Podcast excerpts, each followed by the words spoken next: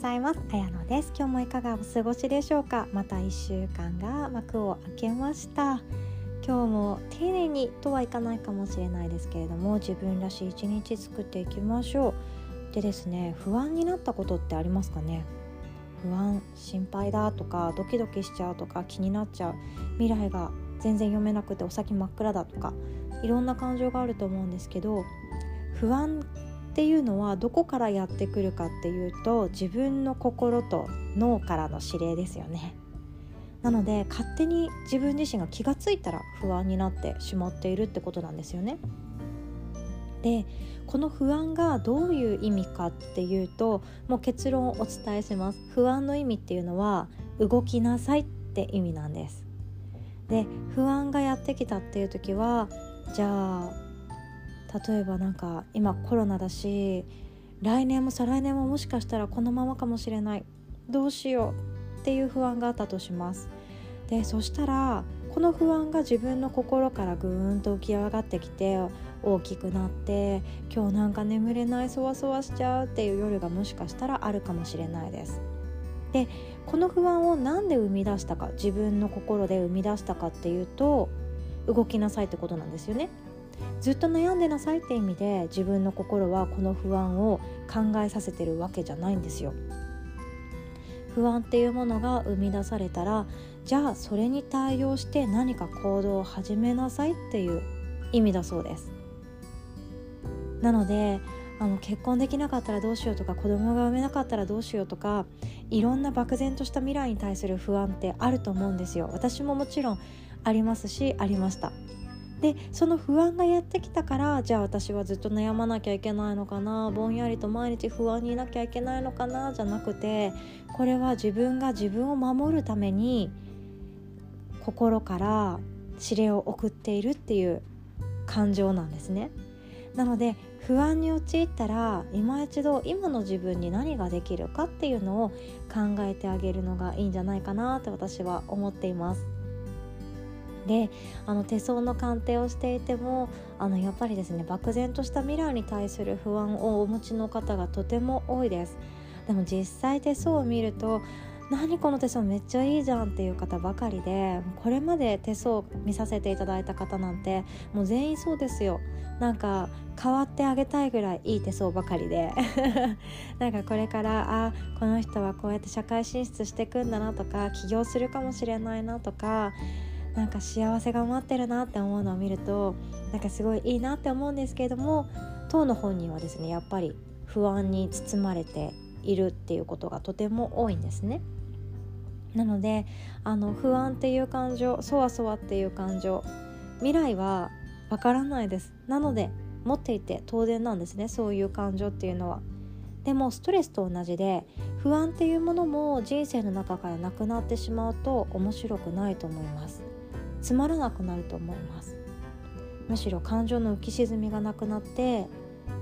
私誰の人生生きてるんだろうっていうような感情を抱くかもしれないですね。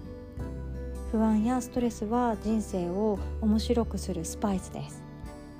なのでそれをぜひとも仲間にして友達にして土台にして面白い人生を作っていくっていうのがとてもいいんじゃないかなって思ってます。ね、もちろん悩み込むのもとても大切なんですよね。悩んで悩んで解決策が見つからなくっても悩んでその時間というのはあの無駄じゃなくっていつか同じような状況に置かれている人ずっと悩んでいる人の立場に立って話すことができるし共感することが本気でできるし自分の話す言葉に重みを感じることができると思うので決して無駄な時間ではありません。悩み込むこともとても大切だと思ってます。で特にあの結婚を直前に何というか不安を抱く方ってとても多いですよね。この人で本当にいいのかな？結婚しちゃっていいのかな？契約しちゃっていいのかな？っていうような漠然とした不安一気に募ってきます。でも結婚してしまえば結婚してしまったでその悩みってもう過ぎ去ったことで忘れていってまた新しい悩みが出てくるわけなんですよ。だってそうですよね。じゃあ去年の1月悩んでいたことを思い出せますか？思い出せないですよね。3年前の1月の悩みなんて思い出せますか？思い出せないですよね。そんなもんなんですよ。なので来年の今頃今抱いている悩みとか不安っていうのは何だっけなっていう過去で終わってます。間違いなくそうだと思ってください。なので今抱いている不安とか悩みっていうものはいつか終わるもの終わりが来るもの解決されるものだと思ってこの悩んでいる最中不安というものをあの味わって生きるともっと自分を生きてる実感が湧いてくると思うんですね。であのある人も言っておりました。自由を手に入れたければ自ら行動しろ。なので自由っていうのが何かっていうと自分が思いのままに生きることですよね。本当の自由はそういうところにあります。なので自由で